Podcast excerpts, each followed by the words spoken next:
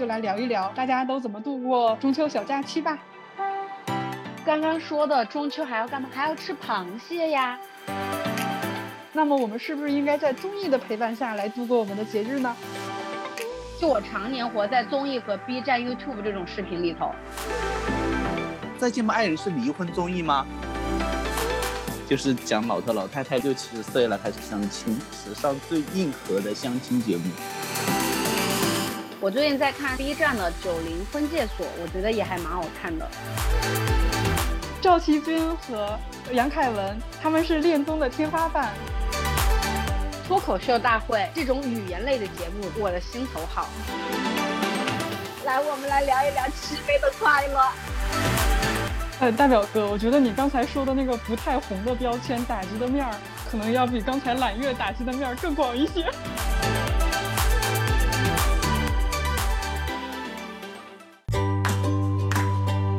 闲话茶水间，没事聊聊天。大家好，这里是闲话茶水间，我是大表哥，我是揽月，我是展姐。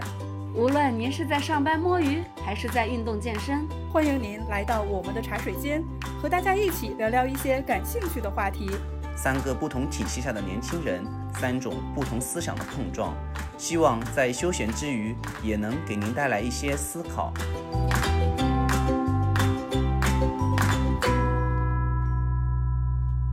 Hello，大家好，这里是闲话茶水间，我是大表哥，我是揽月，我是展姐。我今天下班的时候，然后就发现中秋节小假期的氛围已经非常的浓厚了，大家人手一盒公司福利月饼，道路两旁也摆满了卖螃蟹的摊位，而且大家在电梯里都在吐槽串休，不约而同的深切期盼着即将到来的中秋假期。所以今天的节目，我们就来聊一聊大家都怎么度过中秋小假期吧。嗯，好呀，好呀，好呀。你们打算怎么度过中秋节呀？因为这个假实在是太恶心了，三天就不太好回家，我来太急，然后跟十一又隔得很近，所以我十一回家。然后我中秋要去钱塘江看个大潮，然后去朋友家玩一天，去他们家吃吃亲手蒸的螃蟹和包的月饼。哇，听着就很好哎，生活很美满。去钱塘江看潮是吗？对啊，就是。八月十五、十七嘛，会有大潮，月圆之夜啊。那个潮把你淹了怎么办？大家请记得报警，把我捞回来。我相信中国的警察。那个时候，请给我打上一个吴京的那个头，我是中国人，会来接我的。我记得看网上抖音上面有那种钱塘江观潮的，潮一上来，潮一过就是片甲不留啊。但是非要去那个边缘试探，一定要在最后零点一秒跑开。而且感觉除了人身安全，更值得担心的是手机会不会在拍小视频的时候掉进水里吧？我注意一下。嗯，那大表哥你呢？你怎么过？我没有假期，我就正常过周末啊。但是你们同学们也会过吧？你跟朋友会不会也一起过中秋呢？还好吧，其实中秋来回就那么几个元素嘛，比如说吃月饼啊。月饼我真的觉得 这个东西，就是你有的时候想吃，你又怕吃。因为热量实在是太高了，就是我们现在都习惯就是一个月饼几个人分着吃嘛，就大家会买一个月饼。对，嗯，但是大表哥，我知道新加坡每年中秋附近牛车水那边都会有灯展呢。对，每年都有灯展嘛，我大概去过一两回吧。我是觉得他们那个灯展画的人好丑，我就不想看。嗯，其实我自己的感觉是在国外反而春节和中秋就是这种传统佳节的氛围要更浓一些，元素会更多一些。嗯，国外是元素多，但是国内是人情味重。就国内就是有那种过节那种氛围感在，但是国外就是可能氛围感差了一些，就靠元素来堆砌了。对，嗯，你刚才说人情味重，我就想起来，就是以前如果是在家过中秋节的话，经常就是会跟姑姑们，然后还有跟大伯他们家来回换月饼，就是我们送给他们一盒月饼，然后他们再换回不同的月饼回来。我小时候还要算好，说他们家的月饼有没有我喜欢吃的口味。你最喜欢吃什么口味？我最喜欢吃的是呃蛋黄莲蓉。蛋黄莲蓉啊，嗯，对我最不喜欢吃的就是那种水果味，因为基本上都是各种冬瓜糖加各种水果的香精。嗯嗯，展姐呢？啊，我喜欢吃五仁的，与众不同哎。对，就是小的时候吃那种五仁月饼，确实是因为只有五仁月饼吃，不然就是枣泥，要不然就是五仁儿。枣泥我喜欢，枣泥蛋黄我也超喜欢，我就喜欢吃这种沙沙的。哎，我也是的，什么白莲蓉、红豆沙、枣蓉，对对，就都喜欢，所以我很喜欢那种老北京糕点，什么最近很火天津那个叫什么祥和饽饽铺，然后还有北京稻香村。对呀、我觉得我很喜欢吃这种传统的点心，就外面是酥皮的，有尤其那种油酥皮，然后里面是那种泥状或沙状的东西。而且大家不要歧视五仁月饼，因为现在糕点店做的五仁月饼都是用特别好的材料做的。我去年吃的五仁月饼就是一个自主的蛋糕店自己做的，它是芝麻、核桃、瓜子仁儿，你都能看得见的那种材料，然后压在一起做成的馅儿，豪华版的五仁月饼，所以特别好吃。对，那种我就喜欢吃，但是现在是你要去排嘛，所以现在经常看到网上有那种网红店，很多人去排，真的有的做的确实好吃的就值得拍。嗯，哎呀，嗯我最近我还发现山姆店出了猫狗宠物月饼，我还在想要不要给我家的猫买一块儿。啊，我看到了，哦，展姐有养猫吗？对呀，我一直有养呀。我想想啊，是一六年开始养的你是什么品种的猫呀？中华田园猫啊，什么颜色啊？啊，白色，但是它是鸳鸯眼儿。那个宠物月饼就是用猫和狗都能吃的材料做的，就有一些什么鸡肉啊之类的。我还没有买，但是我感觉可能就有点像罐头。我在网上有看呢，嗯，可以试一下咯。嗯，对。毕竟一起过节嘛，普天同庆。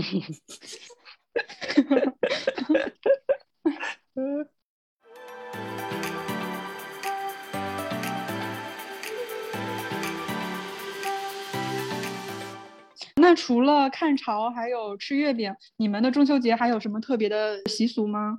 展姐，这个就让我想起来一个非常惨痛的经历，就我们家过中秋都是会一起赏月，然后会分一块月饼的。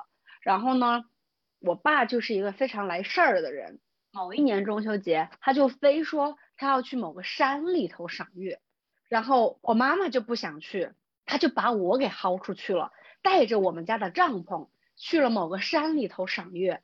你想想看，现在这种时候的天气就是属于你关上帐篷，里面就热不通风，但是你打开那个门，又是一个有蚊子的时节，差点被蚊子抬走，好吗？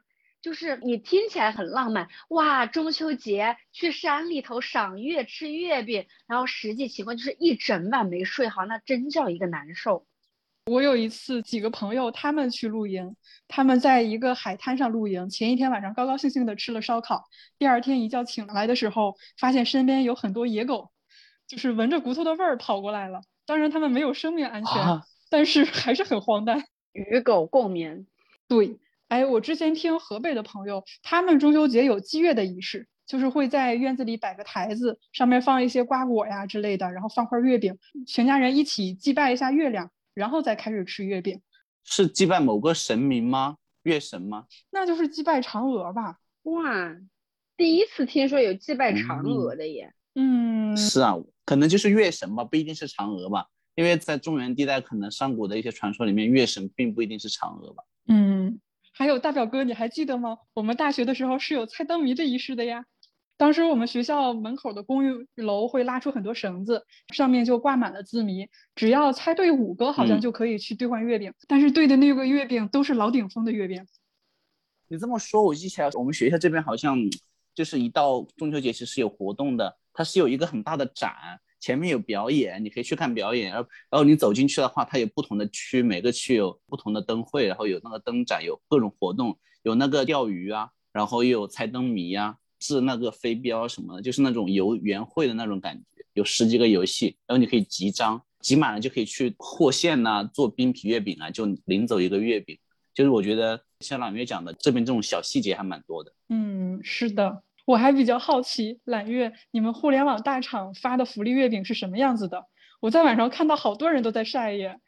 嗯，我们公司就是有那个定制版的月饼，是公司自己定做的礼盒，然后月饼肯定是跟某个品牌合作的，上面还会有一层我们公司的公仔，类似于一个盲盒。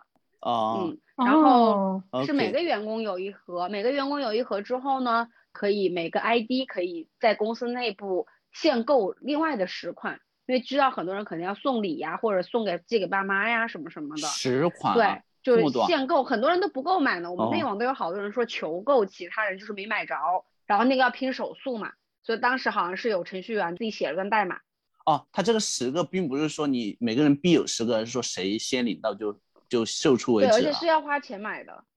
嗯，那你吃了吗？好吃吗？吃了，每天一个，每天一个，哇，那那口味应该很不错。还可以，还可以。主要是它的三个口味都是我喜欢的，一个红豆沙的，一个蛋黄莲蓉的，然后还有一个是枣泥的，就都是我刚刚大表哥说的我们喜欢的那种口感。来月，我给你发个地址，给我海运过来。我就是你那个十个亲属之一，谢谢。哎，你们最近有发现月饼越长越小？嗯，因为大家都想吃健康一点吧，月饼毕竟含糖量还是挺高的。嗯，我就看网上最近有个吐槽说，月饼的价格是越来越贵，盒子是越做越大，越做越漂亮，里面的东西是越做越小。每一个月饼可能我两口就吃完了。而且盒子真的很沉，每次拎着月饼回来，我都觉得能不能只把月饼给我，盒子就不要了。但是有时候你送人就不一样嘛。嗯，哎，我告诉你，新加坡这边就走了一个极端，揽月就知道。你看新加坡每到春节或中秋节那种点心，就真的就是用用一个塑料的桶，上面一个红盖子，哦，我的妈呀！就那种就像那种小时候奶奶的糖罐子、哦那种 特别土气，对。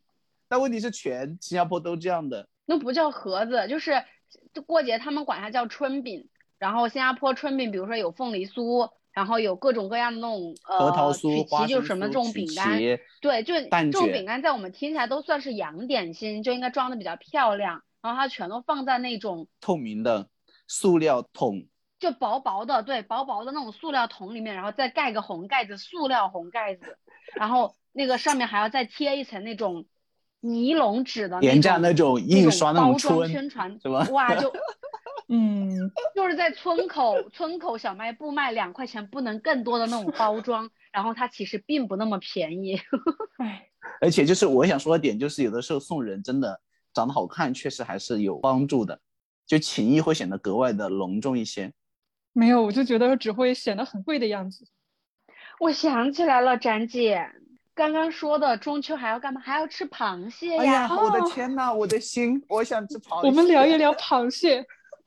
我可爱吃螃蟹对啊，中秋吃蟹，这可太美妙了。就我在新加坡非常痛苦的是，我很喜欢吃河蟹，而且我要吃清蒸的，嗯就我不爱吃咖喱蟹那种带了料把味道嗯给遮对盖的。新加坡就都是海蟹，然后就会加黑胡椒、加咖喱这种。你不会去超市买那种就那种斑点蟹吗？回来蒸也很好吃嗯，。不 OK，我一定要吃大闸蟹，嗯，河蟹啊，大闸蟹。带黄的那种。我前年回家的时候，我妈就给我做那个蟹，我，做了好多。那桌上放了两整干锅，全部堆成那种小山的样子，吃了三天，最后那一段时间都不想吃蟹了，因为吃不完，买了我估计得有几十上百只吧。当时我去帮我妈去洗那个蟹，用那个牙刷刷刷的我快吐了，但是真的是好吃哦，我觉得蟹真的是那种鲜味真的是绝了，嗯，想到就在咽口水。，我们这边吃的都是盘锦河蟹，盘锦的稻田蟹，就是那种在稻田里嗯养的蟹子，然后蟹子的排泄物又可以滋养稻田，之后还会卖蟹田哦米，我就感觉是一个非常健康的生态。你们是都更喜欢吃河蟹，就是不太喜欢吃海蟹，是吗？嗯，我是的，我都可以，其实我都可以。嗯而且我吃河蟹我都只吃清蒸的，就我不吃带其他味道的。嗯，我也是喜欢清蒸的。红烧的也好吃的，红烧的河蟹真的好吃的。你们扒螃蟹有特别的技巧吗？我说一下我的步骤。我吃螃蟹，我是第一步开背，把背给掀了，然后第二步用嗯勺把那个背掀了那个里面的那个黄先吃掉。嗯那一步吃完之后，那个壳就放在旁边，然后把蟹翻过来，把它肚子上的那个白壳给扒掉。那个鳃扒掉之后呢，嗯那个顶端会有一点点小黄，会把那坨给吸掉了，然后再拿着那个蟹的两半就给它掰断，就你把那个鳃拿着就可以掰断，掰断就是嗯两边，然后一边一边的吃，然后一边一边我都是先吃黄。吃完黄，然后再吃另外一边的黄，然后最后蟹脚就是可能 吃了三四只蟹的蟹身之后，然后一起来吃这个蟹脚，就我不太爱嗯啃蟹脚。嗯，我天呐，听了就想流口水。是的，啊感觉好幸福，对，仿佛已经吃到了螃蟹。我跟揽月的步骤差不多，我觉得大家步骤都差不多吧。但是我唯一的就是我嗯可能掰开那个筛以后，我不会说单吃蟹黄，我可能就一起吃、一起咬、一起嚼、一起吸，然后等到洗的干干净净了。蟹脚我是不怎么爱吃，就是嚼半天里面没有肉。哎，但是我可能会先吃蟹脚叶，啊，就是要把最好吃的留到最后吃。那我应该跟展姐一块儿吃蟹，这不是很 不要不要，我不要跟你一起 吃。你用牙啃还是有工具帮你破蟹脚？一般是用牙啃吧，用那个那个工具，我好像不知道放到哪里去了。就牙啃我就烦了，就是咬的，我就生怕那个咬就不知道什么时候就崩了一颗牙。不用，就是我有看过一种吃蟹脚的方法，就是因为蟹脚不是有两节儿吗？你把前面那个窄的那一节儿给掰出来之后，然后从宽的那一节，只要用剪刀稍微剪一下往前推，它能把整个肉给推出来。哦，我做不到，但是就是那个蟹脚好像有一个中间的位置就比较脆弱，你稍微轻轻的掰一下，但是你要不把中间那个肉给掰断，然后这个时候往两边一抽，就可以把那一条肉完整的抽出来。像我吃蟹就不优雅，就吃完之后就桌上一堆狼藉。但是像我妈妈吃蟹，她吃完蟹之后就整个蟹的那个壳都非常的整齐。像蟹脚这种东西吃完之后就真的就是晶莹剔透，就它因为它吃的哦很干净，然后又不狼藉，所以它的那个蟹壳就很薄，看上去就很漂亮。哦，哎，那我问你们，你们吃完就是手会很脏吗？当然会呀，还是会有一些的吧。你看，这就是你们吃蟹跟我吃蟹的差别。我吃虾蟹尽量减少手的动作，它都靠嘴去挤，我都知道它怎么吃的。我就尽量不用手，因为我怕那个指甲里面沾那个油就很不舒服。我金牛座男性有的时候就非常处女座。不是，因为现在的很多那种塑料手套，就算戴着它油也会渗进来，你知道吗？然后那油渗到指甲里面就很很难受。不过吃蟹是真的味道，就是我吃虾会戴手套，我吃蟹不戴手套，因为你蟹你要去剥那个鳃嘛，嗯各种的，所以之后你手上那个味道其实会留很久，就那个蟹的那股腥味儿吧，也算是。那叫鲜嗯味，鲜味，对，鲜嫩肥美。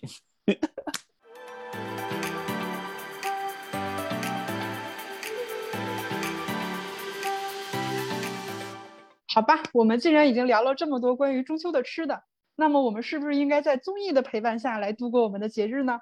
你们最近都看了什么综艺呀？就是现在疫情就只能在家看综艺，就不配出去玩了，是吗？就地过节是吧？本人综艺大户，我最近有在看的综艺有《披荆斩棘的哥哥》、《脱口秀大会》、《再见吧爱人》、《九零婚介所》。我想想还有没有别的？你看了好多，对呀、你看了好对多啊。就是我基本上不太看电视剧，就我常年活在综艺和 B 站、YouTube 这种视频里头。再见吧爱人是离婚综艺吗？是的，对，天呐，哇！我今天中午刚看了一集，给我气的哦呕血，中午饭都没吃好。对，那个综艺就会让人觉得他们离婚是有道理的。不是那个综艺是讲啥？就是邀请已经离婚的过来吗？不不不不不，这个综艺有三对嘉宾，然后有一组是已经离婚了一年，他们上这个节目是想知道自己怎么了，就是当时为什么离婚，或者找到两个人相处的问题，但是并没有要复婚的意思。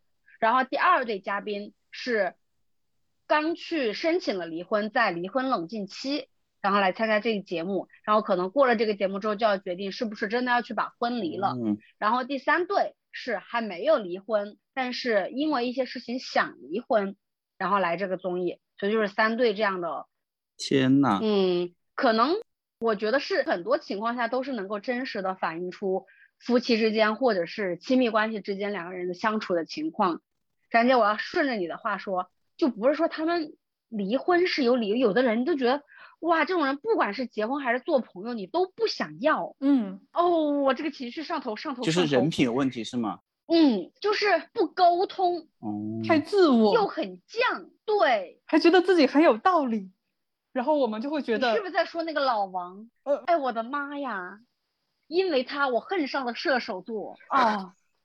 不是射手座问题吧？那就是那个人本人的问题吧？嗯，哦，你们最近要看个节目啊？最近网上有一个很火的叫《老头老太太相亲节目》，你们没看过吗？叫吉林卫视的，嗯，太好笑了。我今天看了几个视频，叫“缘来不晚”，缘是缘分的缘，就是说你缘嗯分到来都不会晚。就是讲老头老太太六七十岁了开始相亲，哇，可好笑了。要不要是史上最硬核的相亲节目？哇，那这个我有兴趣，因为感觉老头老太太应该也不太会听安排，就是是比较真实的。而且他们已经活到一定嗯岁数，就很明白了。就我刚刚看一个视频，很好笑，就是一个片段，就是老头老太太嘛见面了，然后聊到经济问题，那个老太太就问以后我们两个人的人生规划怎么规划，老头就说你是想说经济问题是吗？你说什么人生规划这种 虚无缥缈的东西？然后老太太就说是，然后就说经济问题怎么办？老头就反手问一句，那你退休工资多少？然后老太太说，呃，两千六七吧。然后老头说，那我是这样的，我现在退休金大概是四千多，这样的话，我们以后就这样，每个月我出两千，你出一千，做共同资金，我们两个人就是过活的这个资金，好不好？老太太就翻脸了。还挺合理的。对啊，这老太太就翻脸了。老太哇太，就是老太太说，凭什么一个女的要出钱的？这不应该你男的全出吗？然后就就看，就是有些人活到老就活得很明白，有的人活了一辈子也没活明白，就觉得哇，就是他们到了那个年纪，真的是奔着过日子去，就很多话能够说得很直白和放到台面上来讲。嗯对，所以你们可以去看一下，还蛮好玩的，嗯，好了，码住了，这波安利吃掉。就很生活化，就跟看那个幺八幺八黄金眼一样幺八幺八黄金眼是什么？啊，你不知道的吗？我不知道。就是一个浙江电视台的一个官方生活节目，有点像那种民生节目，然后就经常有那种很奇葩的人 来上各种节目。哦，比如说有一个人在浴室洗澡，装的那个干湿分离的门炸了，把他炸伤了，然后他去讨说法，类似这种。然后后来整个那边不是个浙江传媒嘛，哦，浙江广电嗯。就是传媒大学嘛，然后他们就发现了这个商机，就经常会让他们这种还没出名的艺人假扮各种维权者去上这个节目，大家会发现这个节目里面的颜值越来越高，然后大家就说幺八幺八黄金眼就是发现各种素人的帅哥美女，你们也可以去看一看。哦，好吧，原来是有台本的剧，对，刚开始没有台本，但是就小吴就是那个啊，我能说不知道吗？就是很像王一博的那个小吴，我知道他，他就是去一个理发的，然后那个理发的说跟他纹眉，然后做发型，然后他说可以，然后出来花了几千上万块钱吧，然后他说我只是想进去就是花个十几块钱剪头发，然后出来说要扣九万，然后就投诉了。这个事情本身就是一个很正常的事情，但是因为小吴纹完眉毛以后就特别的好笑，就火了吧？你们可以去查一下。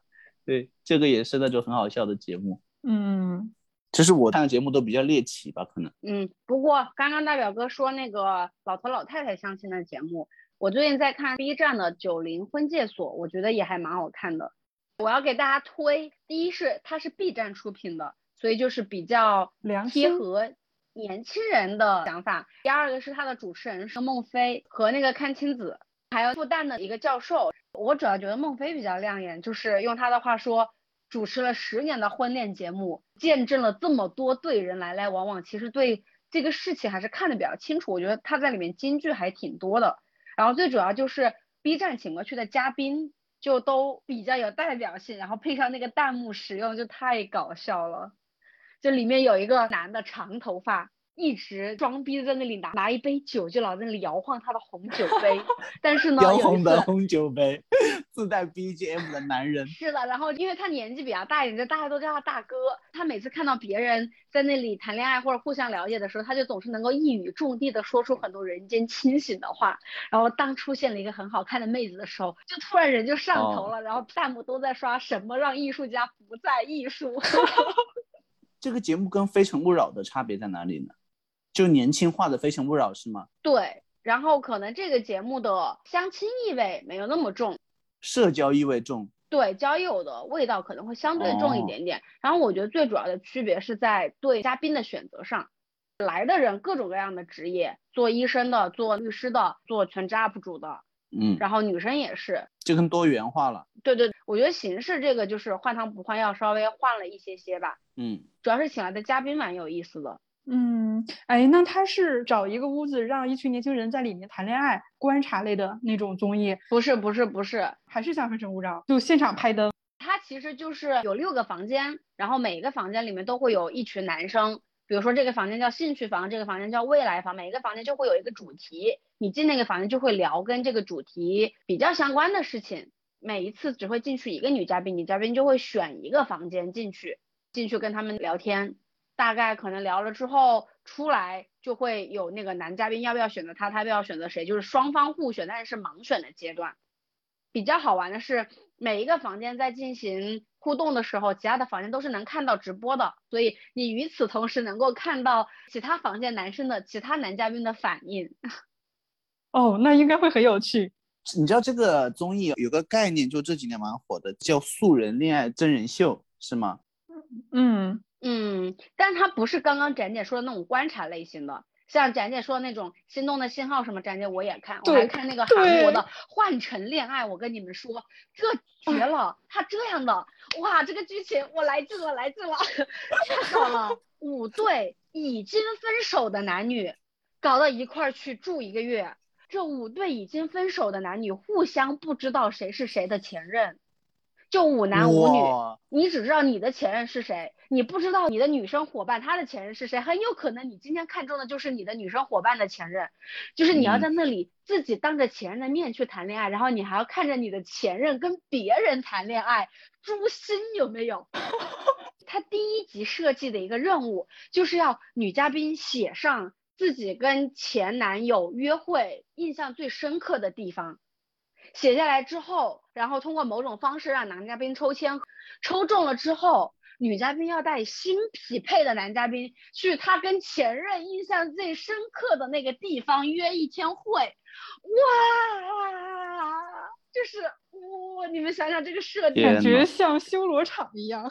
我之前听也是，但是之后可能看起了，有的人是已经分手了一年就和平分手，所以好像也还好。然后有的是明显的是带着想要复合的心来的，他就特别煎熬，就你能看到各种各样不同的反应。嗯，其实我很少看这种素人的真人秀，哎，他这里面就是可能是我的个人的不好的揣测了，就很多素人通过真人秀其实是想出道的，是不是？是的，这个时候我就要跟你讲一下《心动的信号二》里边那个陈奕晨啊，那个男嘉宾，他就是在进节目之前应该就是签了合约，嗯。那个女的叫什么？张张天，张天。嗯，对对对对对。那他们那个真假的比例有多少？就是有多少是真正参加节目，有多少是拿了剧本过来，只是想塑造一个人设的呢？哦，但是那个第二季应该是没有剧本的。但是大表哥，我要跟你说，因为我看综艺看了很多，综艺它肯定在拍摄之前，它不说剧本，它肯定是要有一个走向和框架大纲。对，大纲。但是你很多的人性和很多的下意识的反应。和很多的这种东西是哪怕有剧本，它也会被展现出来的。是是，我可能我讲的不清楚，就是有多少人是奔着出道来的，或者奔着出名来的。就我不管他的意图，但是他在里面展示了我认为是真实的东西，我就看这个部分。就你是不是要出道的，跟我没什么关系。我明白，就可能因为他们也是素人，可能他表现的更直接、更真实、更符合真人秀这个设定了。就很多明星可能有演的部分更多一点，但是可能素人可能也不会演，或者说比较淳朴，就表现的比较真实，会有当下那个真实的反应。对，嗯，就是刚才我说的那个陈奕晨，他是进节目之前应该就是签了合约的，然后在那个节目当中，同时有三个女嘉宾喜欢他。嗯，我觉得那一方面是那个女嘉宾的那个意愿，但是同时我觉得他有意识的对三个女嘉宾都很好，都会给对方抛出一点点，让对方。就是会惦记的那种由头，这样的话，他在节目当中就获得了更多的展示。后来他离开节目之后，他牵手了其中一位女嘉宾，但是他的经纪公司就阻止了他跟那个女嘉宾正常的见面和约会。后来还在微博上撕了一段时间。哦，就他自己其实是喜欢那女嘉宾，但是经纪公司不让。嗯，然后他其实是在节目当中有很多举动，其实也是抱着刚才你说的想要出道或者有更多的收视率，有更多的曝光度。他应该是有这个念头的，但是展姐，你有看那对成了的吗？到现在都很甜。我现在一直在追他们的每个 vlog，我都会追的。我很喜欢他，我忘了名字。赵熙君和杨凯文，他们是恋综的天花板。对对对，我不能让别的女生收礼物的时候，你没有。是的，凯文，我绷不住了。而且看了他就真的会很喜欢那个北京男生演，就会觉得哇，好爷们儿，嘴很碎，然后又很贴心，而且觉得很睿智。OK，我恋综我可能很少看，但是我去年的时候因为疫情在家比较无聊，我看了一档综艺叫，我忘记叫什么了，就是讲一堆大龄女明星，然后去节目跟他们安排男嘉宾恋爱，有王子文，有那个呃王琳那个。哦，再一次心动还我忘记是什么？名称了，我就看了几期。我也看了，你看看，嗯所有我也看了我都看了。对，你说，没有，我只是说我看过这个节目，是不是恋爱综艺大概思路都是差不多的，是不是？就安排你们约会。不太一样。像刚刚我们说的那个是男女嘉宾要住在一个屋子里头的，哦，然后也没有规定说谁跟谁是一对，就相当于是大家住在一块儿，然后看你们怎么发展。你也可以成为朋友，就都行。而且像你嗯讲的，可能就嗯不像那个王子文的节目一样，你讲的这些节目里面，可能男嘉宾、女嘉宾就这么些，你可选的就这么一些，是吗？对，嗯，而且王子文的那个节目是他会已经安排好了一个已知的对象去跟他接触，但是那个就属于你可以自由选择嘛。哦，OK，所以就是从剧情的角度来讲，你看到的就除了有一对一的恋爱关系，你可能会看到，比如说两个女生看中了同一个男生，他们之间的嗯那个暗涌。三个男的看中了同一个女的，他们之间的交锋，然后谁喜欢谁，谁不喜欢谁，就是这个故事情节会更多样。嗯，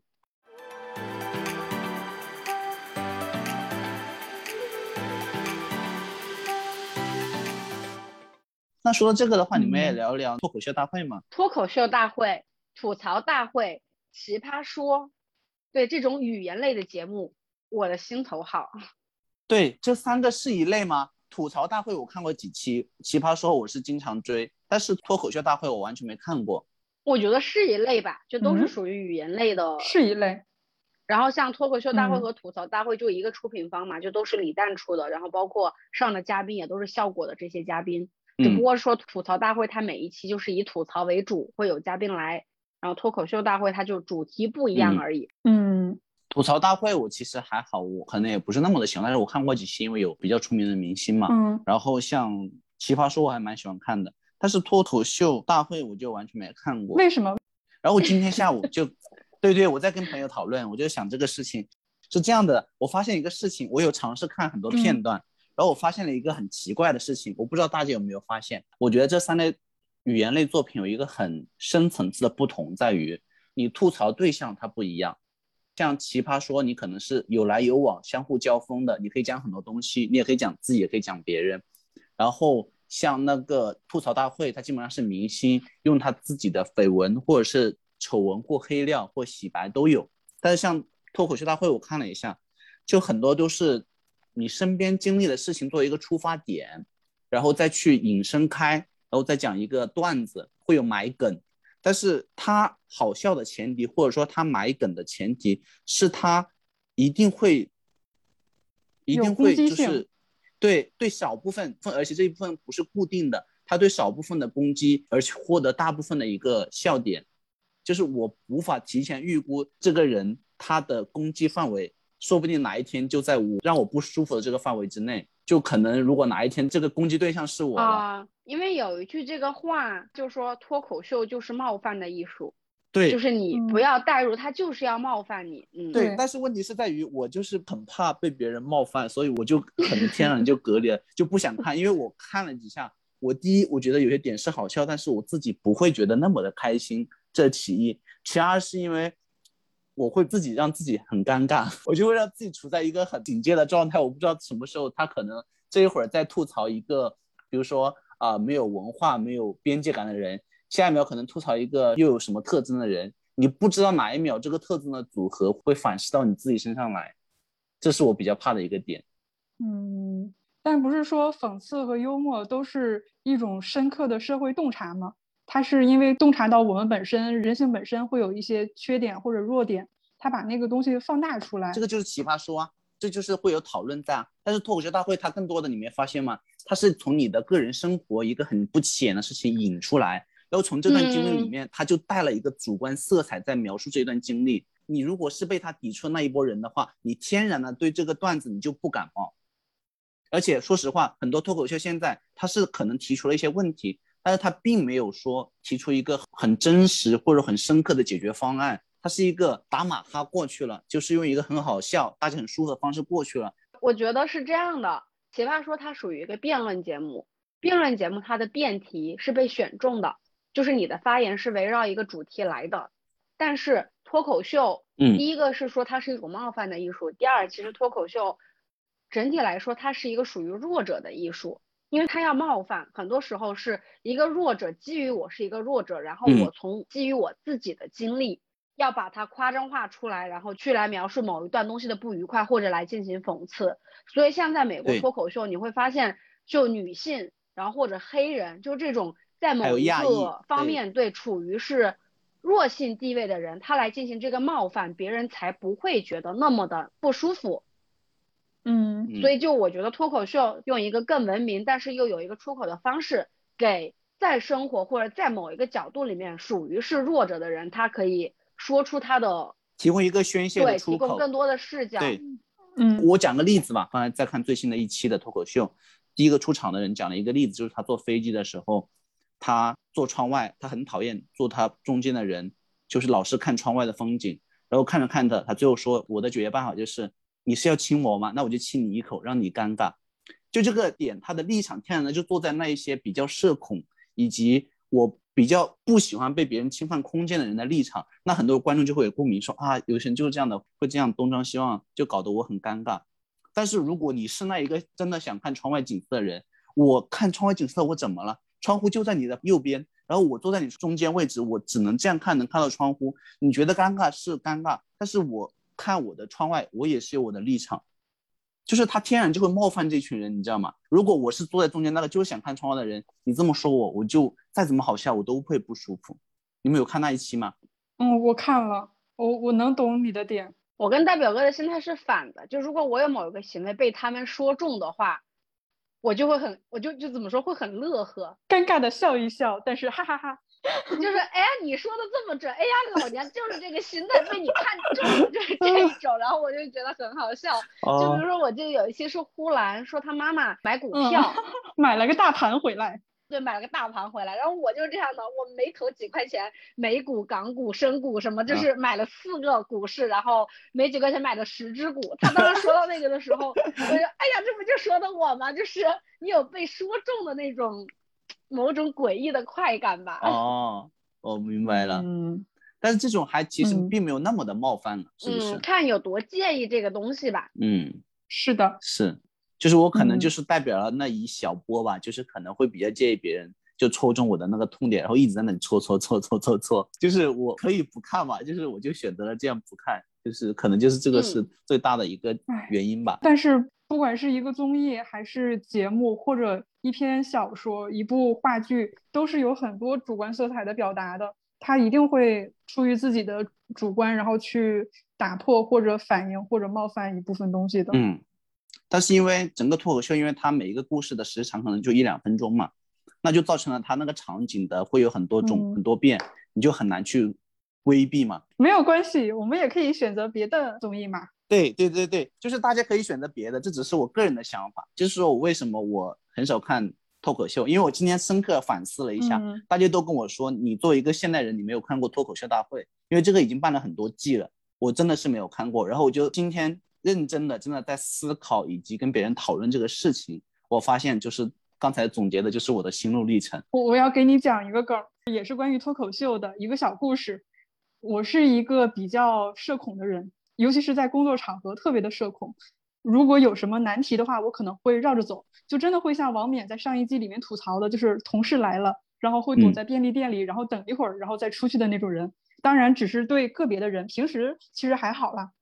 嗯，去年嗯，有一段时间，我躲着某一个同事的时候，那个同事就给我发了王冕的这段视频，直接发到了我的微信上。他是在开导你吗？不，我觉得他是在嘲讽我，尴尬。但是说的如此的精准，我赶紧解释，我那天下午有什么什么事情没有及时的完成那项工作，第二天会去找他汇报的。然后我当时也感觉到，嗯，脱口秀真的火了，就是连我觉得可能跟我就五十多岁大姐都在看，我都没有看，我真的是 我已经 out 了，对不起大家。是的，他吐槽的如此精准，然后把王冕的视频直接转到了我的手机上，那一刻我的心简直就是崩。是对啊，你看你换个立场，不，他拿这个戳我的时候，我在心里就会想，哇，戳的太妙了。其实我很喜欢，就是哎，没想到你居然戳的如此的妙。对，就是有的时候你某一个心里的点，就是我被别人戳中的时候，我觉得嗯妙就很妙，就有某种爽感。你形容的很到位呀。我明白，我明白你这个爽感的来源了。呃，可能我就是可能自己还不够开吧。没有关系啊，就每个人都有自己喜欢的嘛。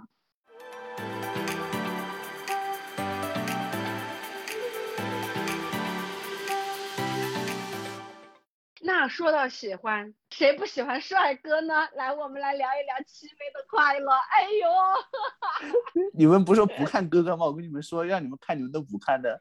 谁说不看？我看。你说说完了之后就去看了。我一直都看呀。哦，李承铉，哎呦，我的妈呀，想要拥有。哦 且不说他的出场就很惊艳，后面他在里面体现出来的人的个性也很讨人喜欢呢。然后就你就会去扒他前面跟 Lucky 跟他女儿和跟戚薇的各种相处的细节，哇，这个男人真的是爱了。嗯，你们会知道，比如说这个人有很有好感，你们会去扒他的前世今生是吗？当然会呀，就是会在网上找小视频。我倒没有去扒那么多，但是现在的社交媒体，对，猜你喜欢什么？有的你不扒呀，就是。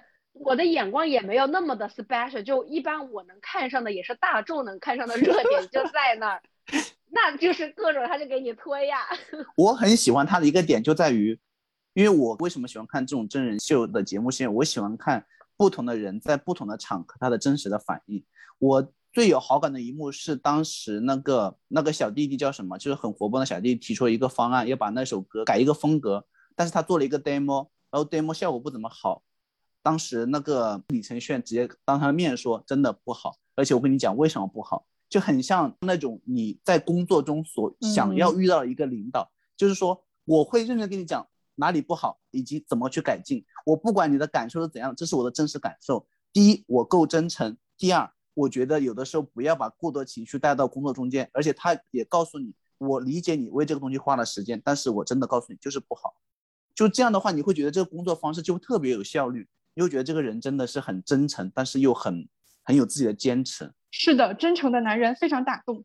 与此，嗯，形成鲜明对比的，难道不是林某炫吗？我在这个节目之前，我一直非常喜欢他，就是因为看了节目之后对他脱粉了。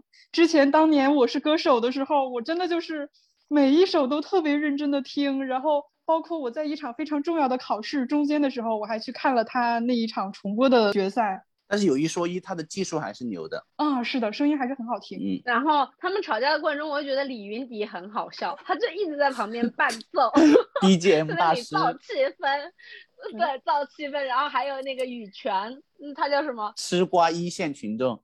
哦，胡海泉，对他就是不嫌事儿大。就是，哎呀，他都不让你唱歌，然后当时什么？哎，如果是这样的话，你可能这一期又不能唱了。就是他老在旁边挑事儿。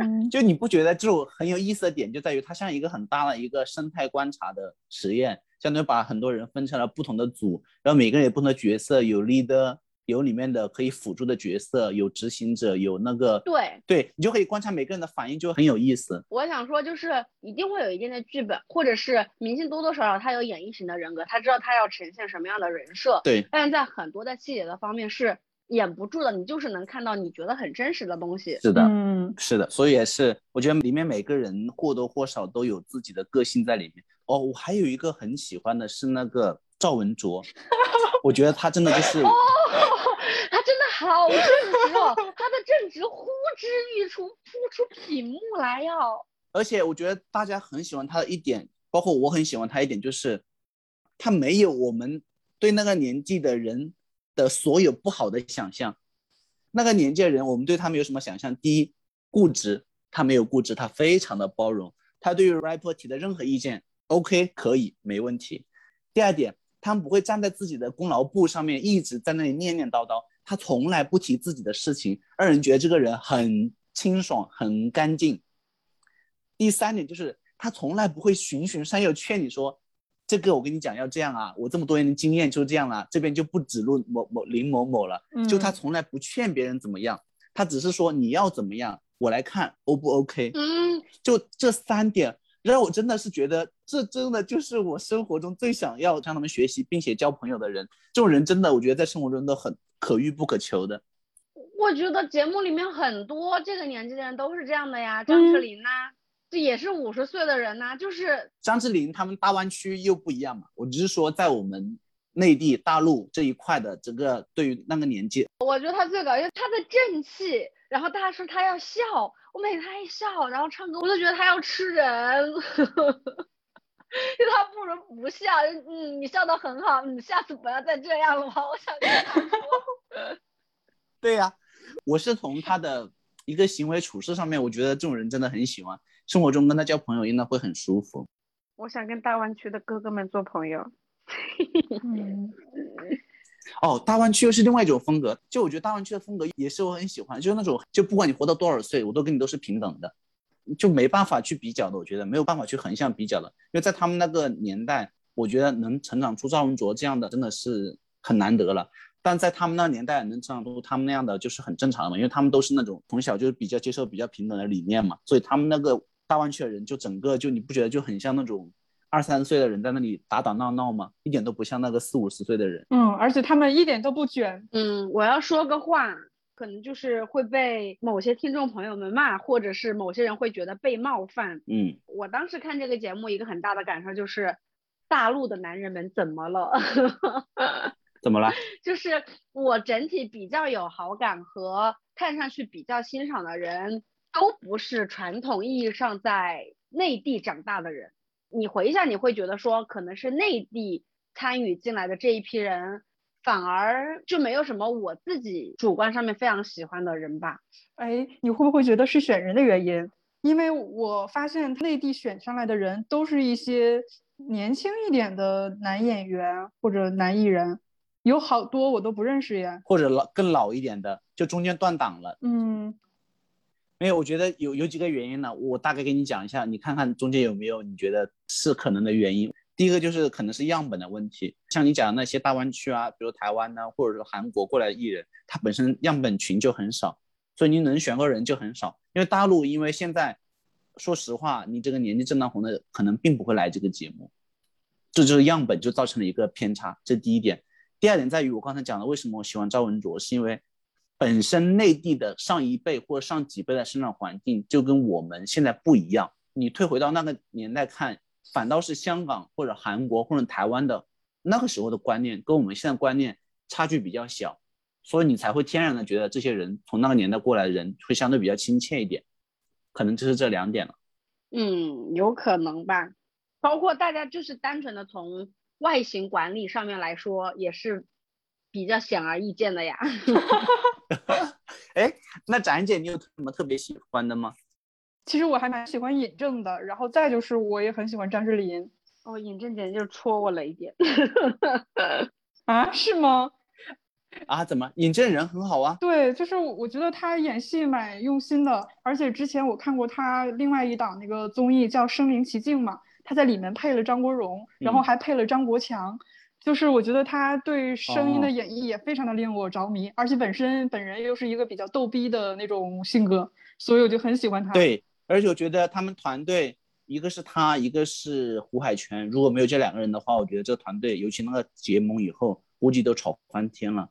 哎，我也蛮喜欢热狗耶，就是觉得狗哥还是比较酷的，对哦还是比较有个性的。说到热狗，我就我就有多讨厌盖，哎呦，真的是天，就是我不懂为什么就是大部分的我这个标签实在是你就是为什么内地的这一群男明星们就是分化这么严重，好像就是几个非常 typical 的类型就定下来了，要不然就是我要表现我的年轻。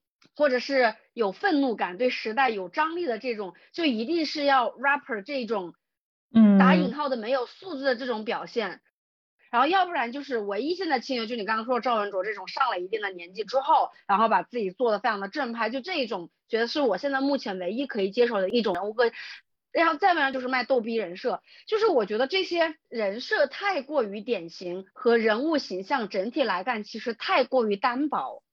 哦，我明白，我明白你的意思了。那这个标签，我觉得你是可以贴的。我觉得是他们生长环境，他们的性格更多元化。像我们这边的可能标签，包括我们自身的认知，以及包括经纪团队后期的运作，对于人物性格的认知可能就很单薄，所以做出来人也很单薄。比如说像白举纲，我觉得这个人其实他有很多性格可以挖的，但非要跟那个高什么一起组两个逗逼人设，看得我好烦。嗯，对，我觉得要么就是自信力度其实不够，然后要不就是自信过度，但是他的自信就是被营造出来的浮夸的一种东西。然后第二个就是我总觉得很多的人不太真实。哎，那你喜欢胡海泉吗？